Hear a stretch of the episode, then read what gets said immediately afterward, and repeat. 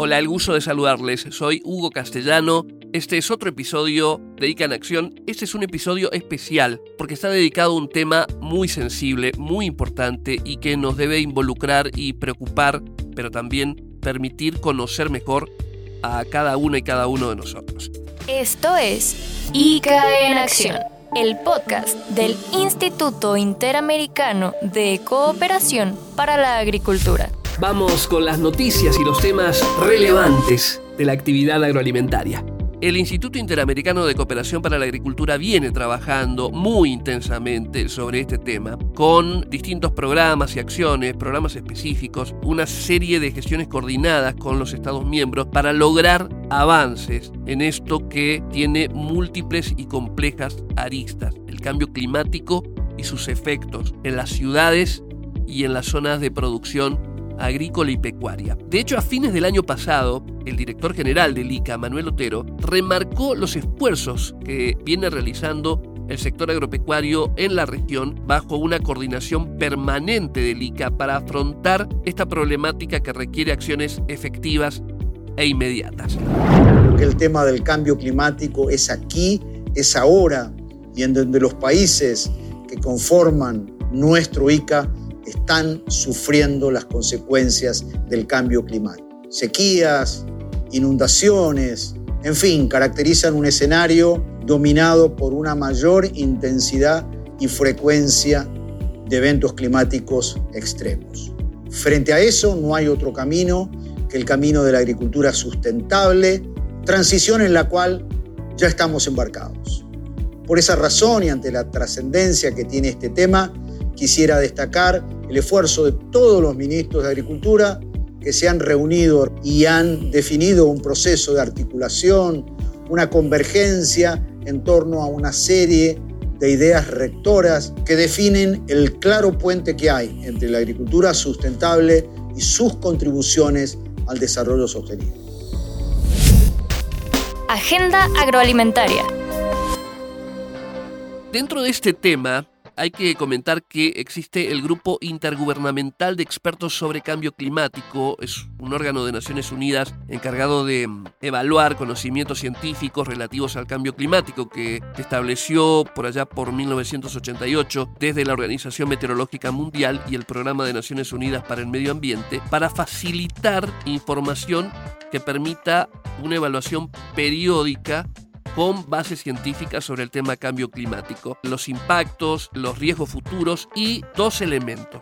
Atención porque van a jugar un papel central en el desarrollo temático de este podcast. Adaptación y mitigación. Esta labor del Grupo Intergubernamental de Expertos de Cambio Climático no se lleva a cabo desde una investigación única o propia. Señala casos en los que hay acuerdo en la comunidad científica, casos en los que hay diferencias de opinión y casos en los que se necesita mayor investigación. Un científico, el guatemalteco Edwin Castellanos, autor y coordinador del capítulo dedicado a América Central y Sudamérica de este grupo intergubernamental de expertos sobre cambio climático, habló sobre este tema. Fue durante un webinar del ICA en mayo denominado Impactos del Cambio Climático para la región y el sector agropecuario, resumen del sexto informe del Grupo Intergubernamental de Expertos sobre Cambio Climático que se transmitió por las redes y allí Castellanos aportó datos verdaderamente relevantes que vale la pena escuchar con mucha atención. Hay una definición e identificación muy importante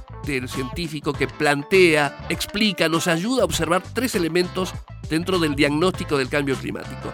Impacto, mitigación y adaptación. ¿Qué hace falta hacer hoy frente, por ejemplo, al aumento de temperaturas?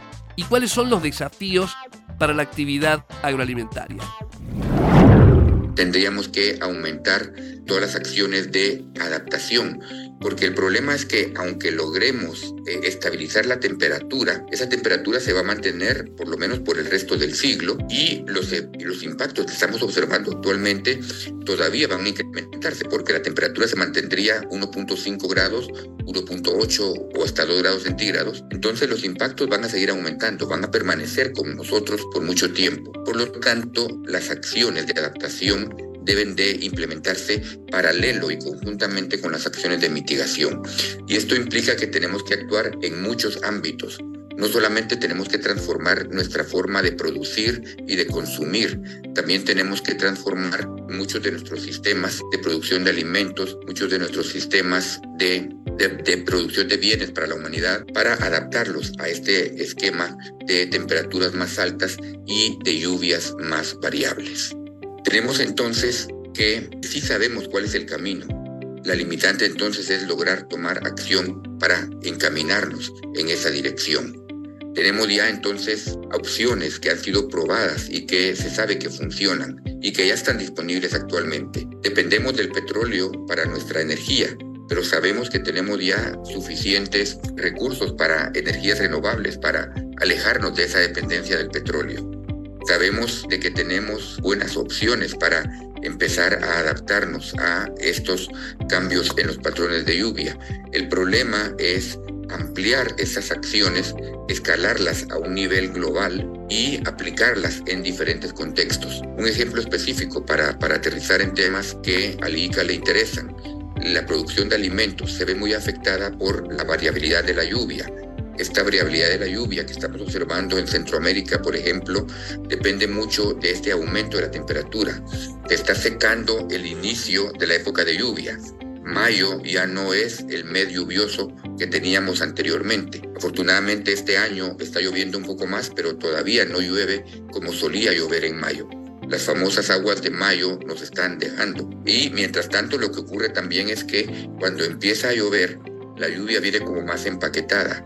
Es decir, llueve en un solo día lo que tendría que haber llovido en varios días. Entonces, mucho del manejo del cambio climático tiene que ver con manejo de agua y la producción de alimentos, especialmente si es una producción que depende de la lluvia, pues se va a ver afectada definitivamente.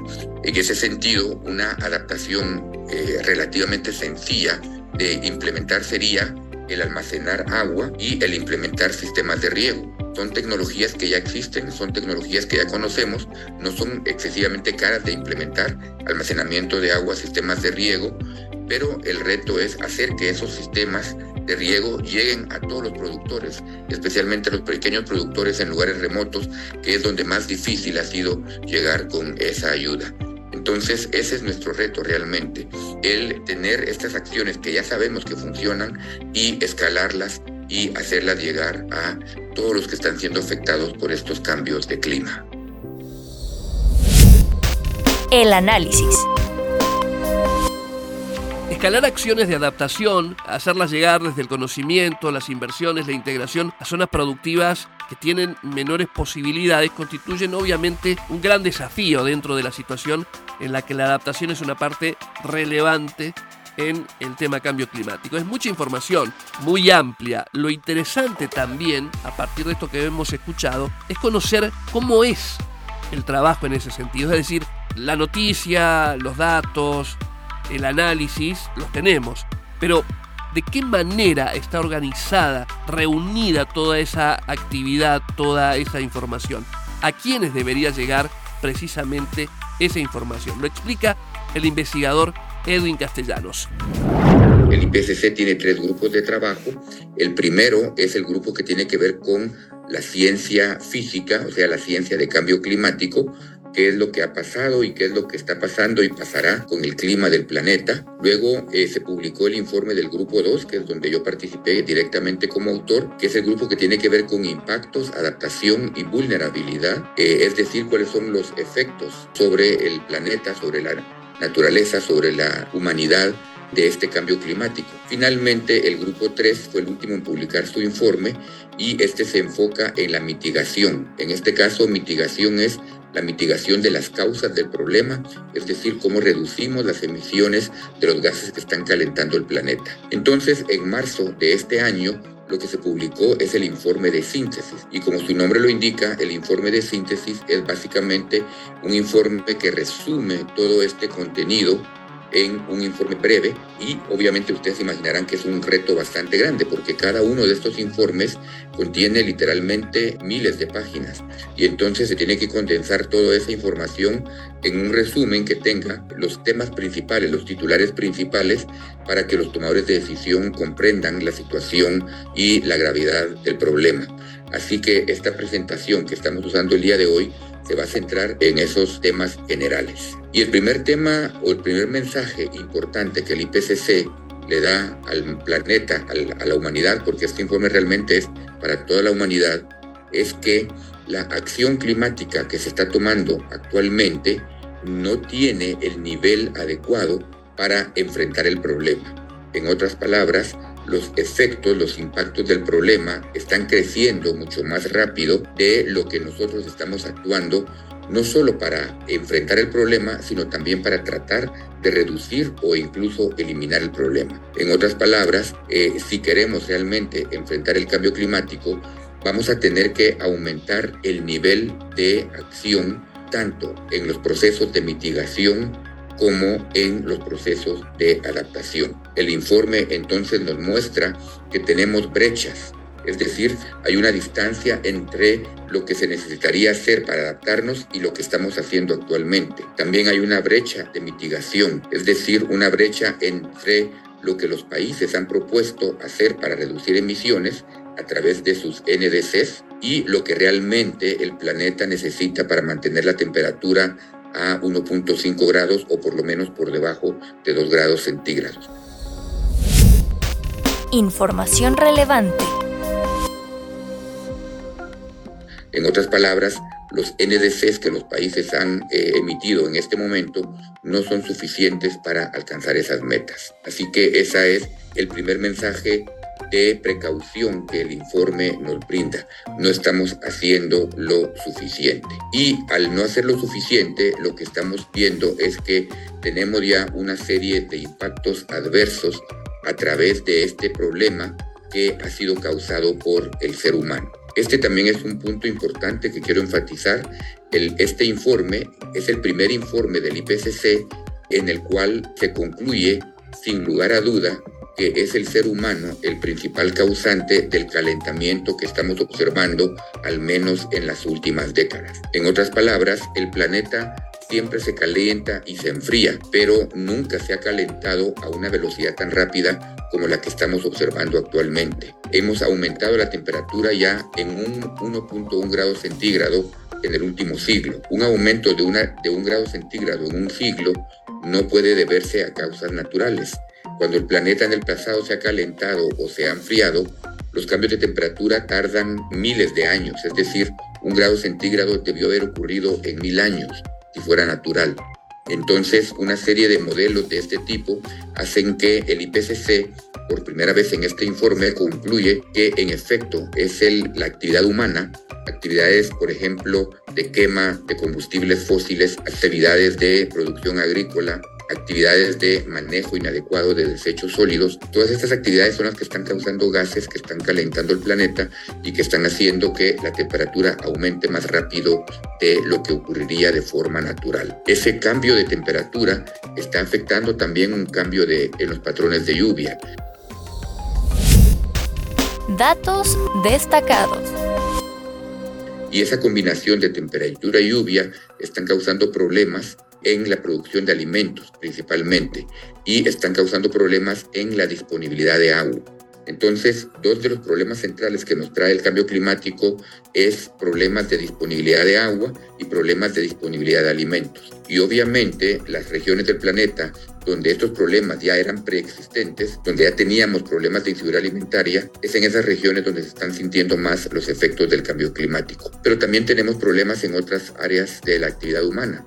Por ejemplo, tenemos problemas en salud, la transmisión de enfermedades, especialmente las enfermedades transmitidas por vectores, problemas de salud mental incluso. También tenemos problemas en nuestras ciudades, en nuestra infraestructura. Muchas de las ciudades, especialmente en las áreas costeras, están ya sufriendo inundaciones. Estamos teniendo mucha pérdida de infraestructura debido a eventos extremos y eso obviamente nos trae una baja en la productividad económica del planeta. Estamos teniendo ya cambios en la estructura de los ecosistemas. Estamos viendo, por ejemplo, que las especies están ya migrando. Se está ya observando una migración hacia los polos, es decir, hacia, hacia el norte o hacia el sur, dependiendo en qué hemisferio estemos, o también una migración vertical hacia lugares más altos. Es decir, las especies están buscando áreas donde la temperatura esté más similar a lo que era hace 100 años, es decir, un grado centígrado más bajo. Entonces definitivamente tenemos una serie de cambios y esos cambios están siendo el resultado de este aumento de temperatura. ¿Qué va a pasar a futuro? Bueno, a futuro lo que tenemos son escenarios. No podemos definir exactamente qué va a pasar a futuro porque lo que pase a futuro depende prácticamente de las decisiones que tomemos como humanidad en cuanto a la emisión de estos gases contaminantes. Si logramos poner en efecto el Acuerdo de París, si logramos cortar drásticamente las emisiones de gases de efecto invernadero, podremos estar en un escenario optimista alrededor de un aumento de 1.5 grados o 2 grados centígrados. Pero si todas estas negociaciones que llevan ya más de 30 años no logran tener efecto y seguimos viendo ese aumento que hemos tenido hasta la fecha tendencial de emisiones de gases de efecto invernadero, la temperatura podría eh, muy bien llegar a 3 o 4 grados centígrados.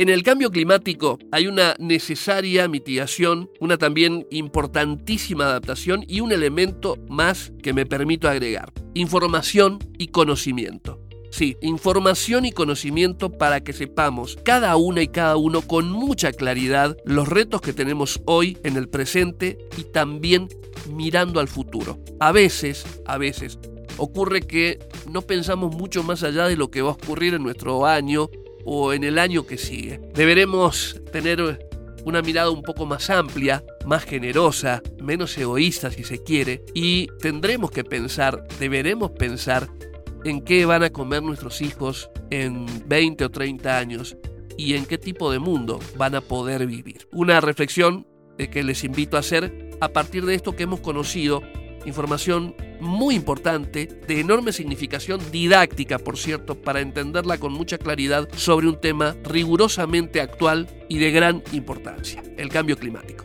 Soy Hugo Castellano, esto fue ICA en Acción, el podcast del Instituto Interamericano de Cooperación para la Agricultura, en un episodio especial. Nos encontramos en el próximo episodio, como siempre, gracias por escuchar y gracias por compartir.